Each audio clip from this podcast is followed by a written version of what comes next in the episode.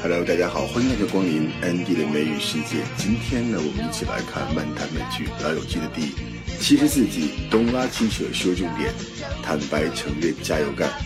那么这一集呢，也是在《老友记》收视率辉煌第三季结束以后，观众期待下的第四季的第一集。那么在这一季当中，除了 Ross 和 Rachel 藕断丝连的恋情以外，另外一对老友的关系也将发生了变化，并将到最后也修成了正果。而且呢，老友记这一次也是在海外取景，在英国伦敦拍摄了几集。好，在这集当中，我们看到的第一个对话是 Rachel 和 Bonnie 的对话，因为 Rachel 帮 Bonnie 涂了头部的防晒霜，所以 Bonnie 对 Rachel 说 Thanks a million，Thanks a million，感谢你一百万遍，其实就是 Thank you very much，Thanks a lot，我们翻译成万分感谢，Thanks a million。Hi. Rachel's just helping me out. My head got all sunburned. Aw. Thanks a million. Oh, you're welcome a million. 接下来这个对话是菲比找到了自己的 birth mother 亲生母亲，两个人之间的一段对话。那菲比指责她的妈妈：“You walked out on me, and I'm gonna do the same thing to you.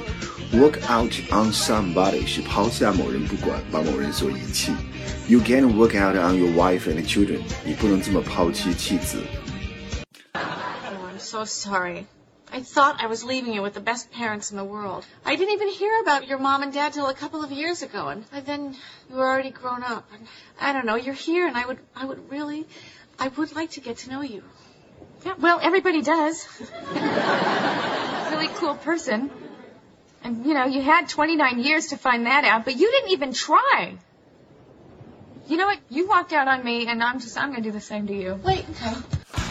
那我们知道，在这一季当中呢，Rachel 和 Ross 要复合了，所以我们听到的这个对话是 Rachel 给 Ross 写了一封信，Ross 说 I'd better crack on this baby，那我赶紧的把这个信看完，crack on something，加速去做某事。如果说船航行就是满帆前进，crack on something。I wrote you a letter. Oh, thank you. I like mail.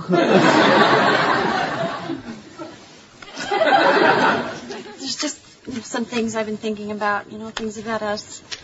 And before we can even think about the two of us getting back together, I just need to know how you feel about this stuff. Okay.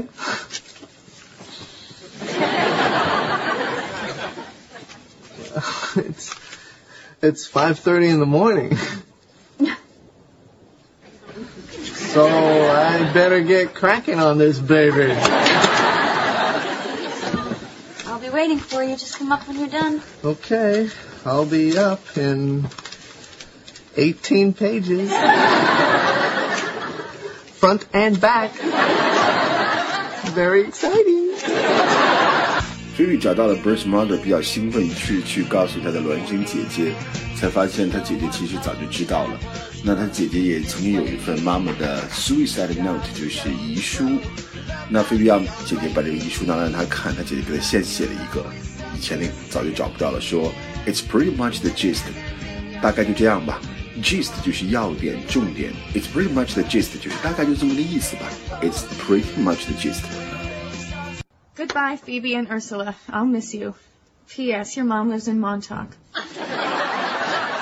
you just wrote this.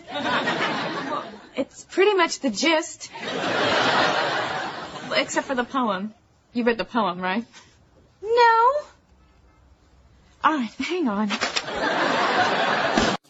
这一集当中很大的一个笑点就是 Monica 在沙滩上被水母蛰到，然后朋友们往她身上撒尿止疼的故事。这个秘密呢，Ro Joey 呢不想再保守了，他说 It's eating me alive, eat someone alive，把某人活活吃掉，意思就是快把我给逼疯了。It eats me alive。 Come on, what happened, Joey? All right. No! Joey, we swore we'd never tell.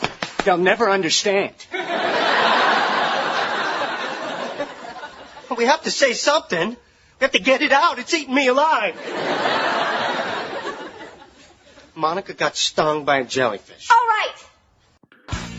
接下来这个对话当中，朋友们在聊 Monica 最后那个疼是谁给指的 周一到最后没有能够完成莫妮卡的要求，他说到了 I got stage fright。Stage fright，舞台上的害怕，指的是首次登上舞台时的一个怯场，叫 stage fright，也可以表示临阵退缩、临阵脱逃，相当于我们在以前慢逃案当剧当中讲过的一个短语，就是 cold feet。I got cold feet。I got stage fright。That's right, I stepped up. She's my friend and she needed help. If I had to, I'd pee on any one of you.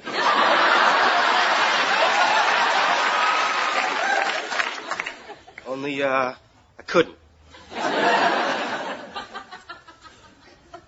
I got the stage fright. I wanted to help, but there was just too much pressure, so, so I, uh, I turned to Chandler. 接下来这对话是 Ross 和 Rachel。Rachel 认为 Ross 认可了自己的信，所以说，But the way you owned up to everything just showed me how much you have grown. You know, own to or own up to 都表示爽快承认、坦白承认。我们经常用的搭配就是 own up to it，承认了某事，爽快的承认了某个事情。I wish you would own up to your fault. 我真的希望你会爽快的承认你的错误。 Oh, I missed you. I missed you too. Oh, I was so nervous about that letter. but the way you owned up to everything, it just showed me how much you've grown, you know? I suppose. 在接下来的一句话当中有两个语言点我们要说一下，一个就是 Ross 对 Rachel 的信，他说那封信呢实在是写的太长了 ，You had rumbled on for eighteen pages front and back，你竟然拉拉杂杂写了有十八页。Rumble on 有两个含义，第一就是漫步啊、闲逛啊，比如说 They rumbled on through the woods，在漫步穿过树林。再有就是东拉西扯的说下去或者写下去，就像现在 Ross 说 Rachel 一样。The old woman rumbled on about her misfortunes，就老太太说起她不幸的遭遇，东拉西扯说个没完。Rumbled on，那 Rachel rumbled on for eighteen pages，东拉西扯写了十八页。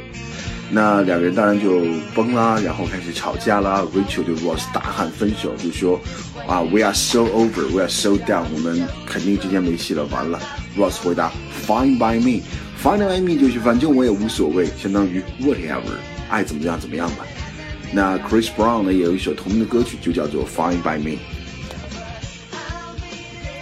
I didn't know what I was taking responsibility for, okay? I didn't finish the whole letter. What? I fell asleep. You fell asleep? It was 5.30 in the morning, and you had rambled on for 18 pages. Front and back! Oh, oh, oh, and by the way, Y-O-U apostrophe R-E means you are. Y-O-U-R means you're. You know, I can't believe I even thought of getting back together with you. We are so over. Fine by me! OK，《老友记》第四季的第一集也是相当的精彩，开篇就火花四溅。那么这一季呢，几位老友的演员呢都已经功成名就了，也并开始向大荧幕发展，表演风格也更加纯熟。总之呢，第四季的《老友记》依然精彩，剧情和笑料都是可圈可点。我们下期再继续讨论《漫谈老友记》，下期见，拜拜。